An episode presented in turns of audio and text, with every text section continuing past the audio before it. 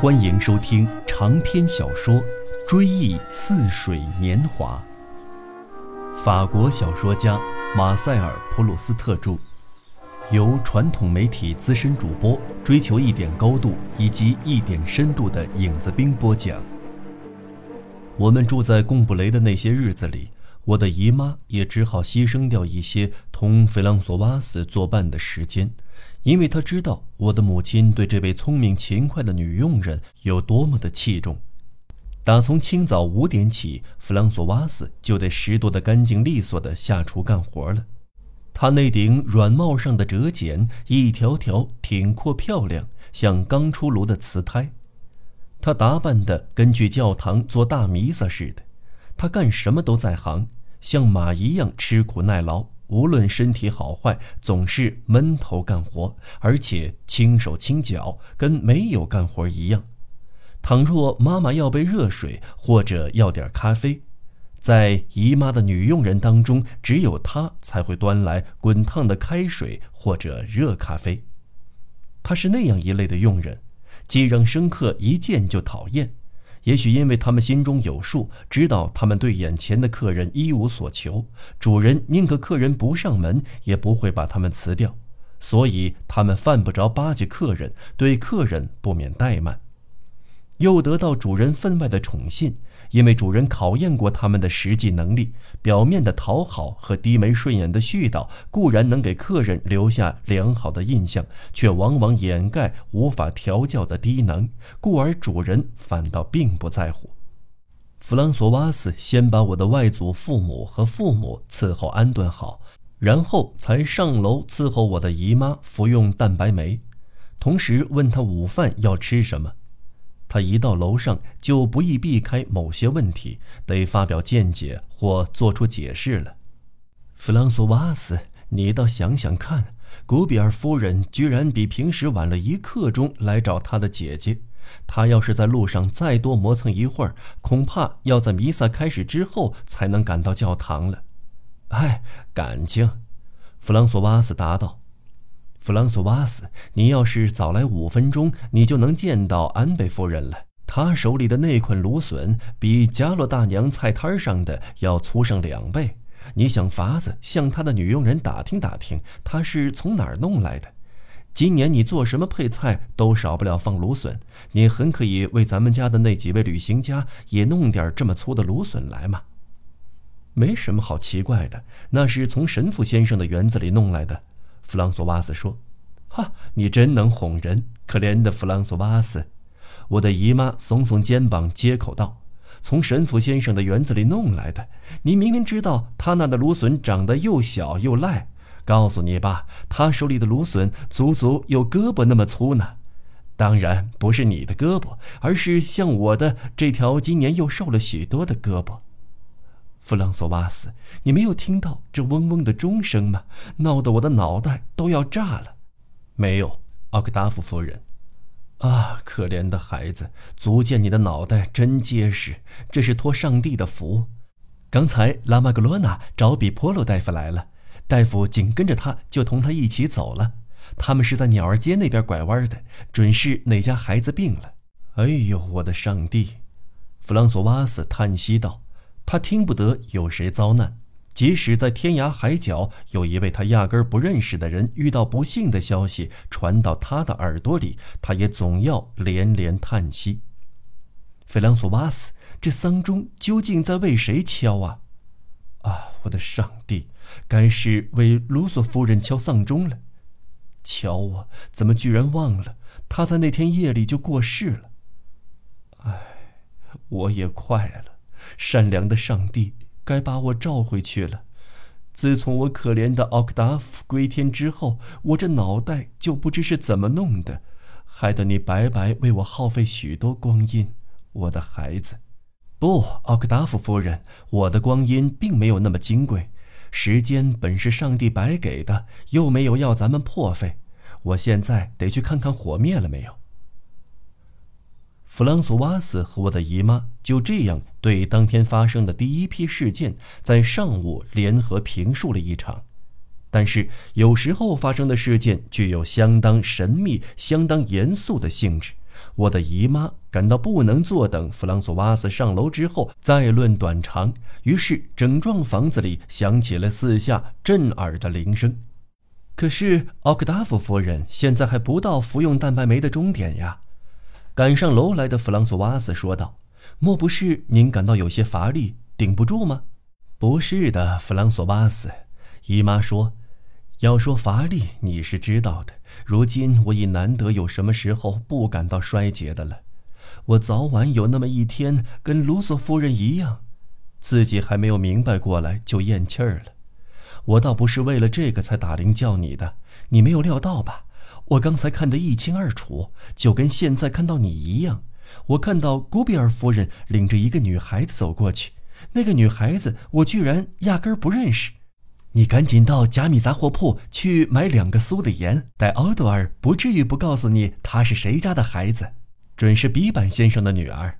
菲朗索瓦索更愿意当场做出解释，因为他今天上午已经到贾米杂货铺去过两次了。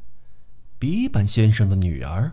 哦，您真能哄人，可怜的弗朗索瓦斯。照你说，我还能认不出她来吗？我没说是他的大女儿奥克达夫夫人，我说是他的小女儿，那个在如意寄读的小丫头。我好像早晨就见到过她。哦，除非像你说，姨妈说，那她准是来过节的。没错，不用再打听了，她准是来过节的。这么说来，咱们待会儿准能见到萨什拉夫人来敲她妹妹家的门吃午饭吗？没错儿。我刚才看到加洛班点心铺的小伙计提了一盒果馅大饼走过，你瞧着吧，这饼总是送到古比尔夫人家去的。古比尔夫人家只要一来客人，奥克达夫夫人您就等着瞧吧，他的那一帮人不久都会赶来吃午饭的。现在已经不早了。弗朗索瓦斯说罢，急于下楼张罗午饭，心安理得地抛下我的姨妈，独自观景消遣。哪里？中午以前不会来。我的姨妈无可奈何地接口道。说着，她担心地看一眼座钟，但只是偷偷的一瞥，免得让人发现万事不管的她，居然对古比尔夫人要请谁来吃饭有如此高的雅兴打听。可恨的是，这种兴致可能还得有劳他干等个把钟头，偏偏又要赶在我吃午饭的时候才来。他自言自语地咕囔道：“吃午饭对于他来说是一种相当称心的消遣，他不希望有别的事情打扰。你千万别忘了把我的奶油鸡蛋放在一只平底盘里，只有平底盘上才画有人物。我的姨妈每顿饭都要看着解闷儿。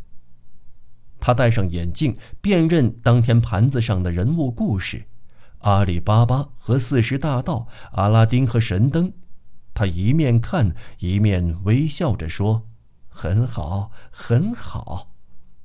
我倒可以上加密杂货铺去一趟，探探消息。”弗朗索瓦斯看出我的姨妈不再打发他去杂货铺，便这样说道：“不，不必了，那准是比板小姐。我的可怜的弗朗索瓦斯，很对不起。”为了这么一件小事儿，我让你上来一趟。然而，我的姨妈心里很明白，她打铃让弗朗索瓦斯上楼，绝不是为一桩小事，因为在贡布雷，一个不为人知的人，简直跟神话里的神仙一样不可思议。事实上，过去每当圣灵街或者中心广场骇人听闻的出现这类人物，总会有人进行细致的调查。结果没有一次不把这类神奇的人物最终纳入熟人之列，或者把他的为人摸得一清二楚，或者对他的身份弄清个大概，总跟贡布雷的什么人沾点亲吧。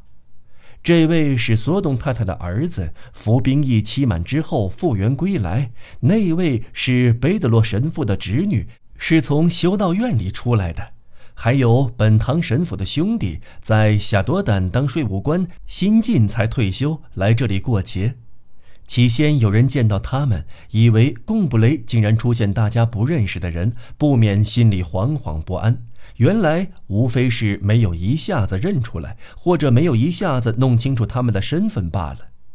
其实，索董太太也好，本堂神父也好，都早就有言在先，说他们正盼望着出远门的亲人回来呢。晚上，我散步回家，上楼去跟我的姑姑说说散步时的见闻。倘若我不慎说起我们在老桥附近遇到了一位外祖父不认识的人，姨妈必定失声叫道：“居然连你的外祖父都不认识啊！”我才不信呢。话虽这么说，他毕竟有点按耐不住，非要弄个水落石出不可。于是盘问外祖父：“姨父，你们在老桥附近究竟碰到谁了？连您都不认识？怎么不认识？”我的外祖父回答：“那是普洛斯呗，就是布耶伯夫人家园丁的弟弟。”哦，他呀。姨妈总算放心了。脸还有点红，他耸了耸肩膀，苦笑一声，补充说道：“因为他刚才说你们遇到了一位您不认识的人，所以家里的人叮嘱我以后说话千万谨慎，切不可不加思索的乱讲，惹得姨妈那样激动。贡布雷无论家畜还是居民，彼此都认识，所以。”倘若姨妈偶尔发现有一条她不认识的狗走过，他就必定不住地搜索枯肠，把他的推理才能和悠闲的时间全都消耗在这件难以理解的事情上去。那准是萨什拉夫人的狗，弗朗索瓦斯说道。其实他并没有十分的把握，目的只在于使姨妈安心，免得她耗费精神。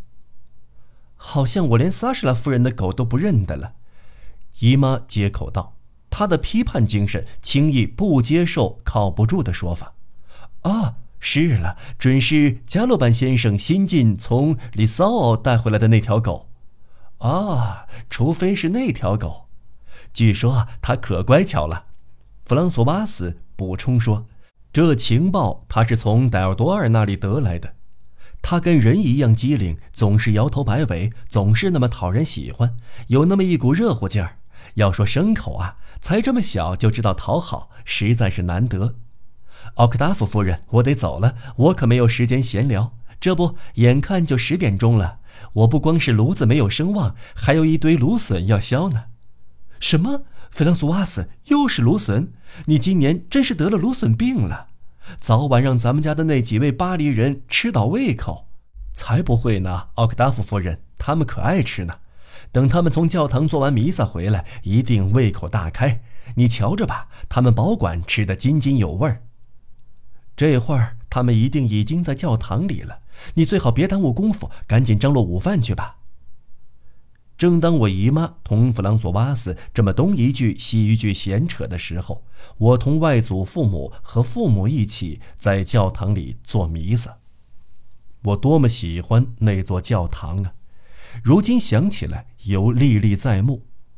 我们进教堂时必经的古老门楼，黑石上布满了坑坑点点，边角线已经走样，被磨得凹进去了一大块。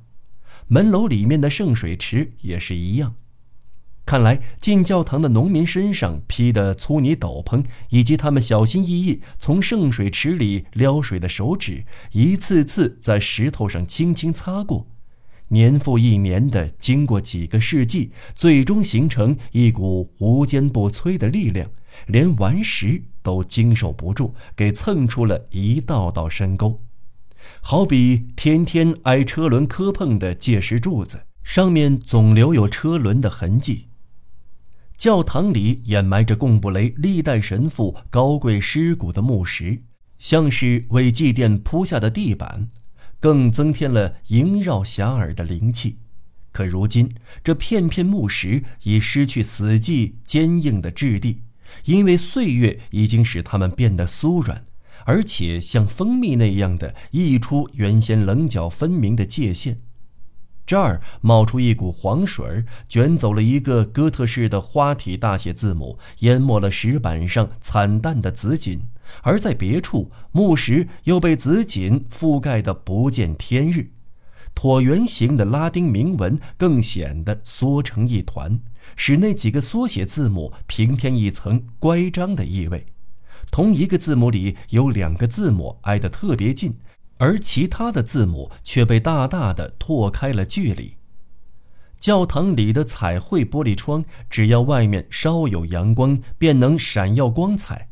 所以，尽管外面天色阴沉，教堂里却总是光辉灿烂。有一面彩绘玻璃窗，从上到下只被一个人物形象所占满。那人的模样跟纸牌上的大王相似，他就在上面顶天立地地站着，教堂的拱顶成了他的华盖。教堂里平常不做功德法事时，中午时分，他便笼罩在斜照的蓝色的反光中。那样的日子难得遇到，教堂里空空荡荡，空气清新，阳光照在瑰丽的陈设上，显得更加堂皇，也更有人情味儿。再加上石雕和彩色玻璃，这里简直变得像一家中世纪风格的旅馆的接待厅。几乎具有供人歇宿的意味。那时你能看到萨什拉夫人跪在那里咕哝几句祷文，她旁边的祈祷桌上放着一包捆扎好的点心，那是她刚从对面的糕点铺里买的，准备拿回家去当午饭。另一面彩绘玻璃窗上是一座粉红色的雪山，山下是打仗的场面。它好像是雪山喷出的凌乱的雪珠，直接打到玻璃上凝结而成的霜冻；又像是玻璃窗上残留的雪花，只是这片片雪花被一道霞光抹上了一层红晕。无疑就是这道霞光把祭台的彩屏照得格外绚丽，好似这上面的五光十色不是早就涂在石料上的颜色。倒像是由外面射来的一道随时准备放出异彩的光芒，当场抹上去似的。每一面彩色大窗全都历史悠久，处处显得生意盎然，数百年的积尘银光闪闪。这一面面由彩色玻璃交织而成的亮晶晶的大挂毯，已被岁月磨蚀得经纬毕露。其中有一面窗。像长条的棋盘，由百十来块长方形的小玻璃拼成，主调是蓝色的，像当年贡查理六世用来解闷儿的一副大纸牌。但是，也许因为有一道光芒倏然闪过，也许因为我的转动的目光透过那面忽明忽暗的彩色长窗，看到了一团跃跃欲动、瑰丽无比的烈火。顷刻间，那面彩色长窗忽然迸射出孔雀鱼尾那样变幻多端的幽光，接着它颤颤悠悠地波动起来，形成一丝丝亮晶晶的奇幻的细雨，从岩洞般昏暗的拱顶淅淅沥沥地沿着潮湿的岩壁滴下。我随着手执经卷的长辈们往前走。仿佛走进了五光十色的岩洞，四周是诡异的钟乳石，多姿多彩。刹那间，那一片片菱形的小玻璃显得清澈透明，像镶嵌在一枚硕大无朋的胸章上的蓝宝石那样坚硬。然而，你又明明可以感到，在它们的后面还有一件更令人倾慕的东西，那就是偶尔遗漏的。阳光的微笑，在这片幕照着宝石般湛蓝柔和的光波中，它是那样清晰可辨，跟广场石板上或集市草堆中的阳光一样。在复活节前，我们到达贡布雷的最初几个星期天，虽然大地仍是光秃秃、黑黢黢的，但阳光的微笑却给了我们安慰。他在这里，像历史上圣路易的子孙们遇到过的那个载入史册的春天一样，使装点着忘我草的那面金碧辉煌的大彩窗放射出灿烂的光芒。两幅历经挂毯，描绘着埃斯泰尔受免的场面。根据传统，阿绪艾吕斯王的相貌被描绘得像一位法国国王。而埃斯泰尔的形象则同国王所宠爱的盖尔芒特家的某位贵妇人非常的相像。挂毯上的颜色已经褪得模糊不清，倒给画面增添了一种表现力、一种立体感、一种亮度。埃斯泰尔唇上的淡红色跃出了嘴唇的轮廓线，她的连衣裙上的黄色显得那么滑腻，那么厚实，仿佛已板结成块儿。吹来一股气流，就能把它们整块的掀掉似的。在这幅细线和羊毛交织成的挂毯的下半部，树木还绿得那样鲜艳，可是上半部已经年久色衰，因为深色树干上发黄的高枝苍白的十分显眼，好像有一道无形的阳光以强烈的斜照。把它们晒黄，晒褪了它们一半的颜色。这一切，尤其是教堂里那些珍贵的文物，原先是由历史上的名人传下来的，他们在我们的心目中几乎成为了传奇人物。那个精雕细刻的金十字架，据说是圣埃洛瓦的杰作，由达格贝敕赠教堂的；还有日耳曼路易的王子们的合葬墓。木身由斑石砌成，上面镶着金丝彩釉的青铜雕刻。正因为有这些东西，我们在教堂就座之后，我才有如临其境之感，就像乡下人走进神仙到过的山谷，能在一块岩石上、一棵树身上、一片水塘中，惊喜地发现神仙经过的明显的痕迹。凡此种种。都使这座教堂在我的心目中与城里的其他地方完全有别。这座建筑可以说占据了四维空间，第四维就是时间。它像一艘船扬帆在世纪的长河中航行，驶过一柱又一柱，一厅又一厅。它所赢得、所超越的，似乎不仅仅是多少公尺，而是一个朝代又一个朝代。他是胜利者，他把严酷粗野的十一世纪隐匿在厚实的墙壁中，沉重的拱梁下填满了大块碎石，把风洞堵得严严密密。只有门廊附近登上钟楼的楼梯，才在墙上破开一条深深的槽口，露出一点往昔的遗迹。但是，即使在那里，也有重重叠叠、哥特式的风姿绰约的拱门，一个挨着一个的挡着，让外人一眼看不到楼梯。好比一群千娇百媚的大姐姐，笑吟吟地挡住了身后土里土气、哭哭啼啼、衣衫寒酸的小弟弟。教堂的塔楼直刺青天，高高的屹立在广场之上。他当年曾静观过圣路易的英姿，今天似乎仍看得到他的风采。教堂的地下室深深地陷入中世纪的黑夜中。戴奥多尔和他的姐姐摸索着把我们领到幽暗的拱顶下，天花板上鼓出一道道粗壮的经脉，像一只巨大的蝙蝠张开的翼膜。两位领路人用一支蜡烛给我们照亮了西格贝王的小公主的坟墓。坟墓中央有一个深坑，像墓穴的遗迹。据传，那是由一盏水晶灯落下时砸出来的。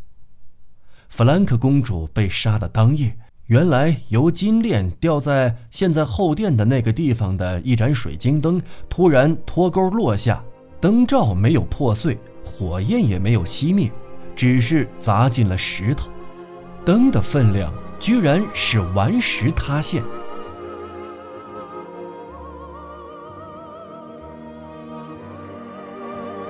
好了，朋友们，本期节目就为您先播讲到这里，我们下期节目再见。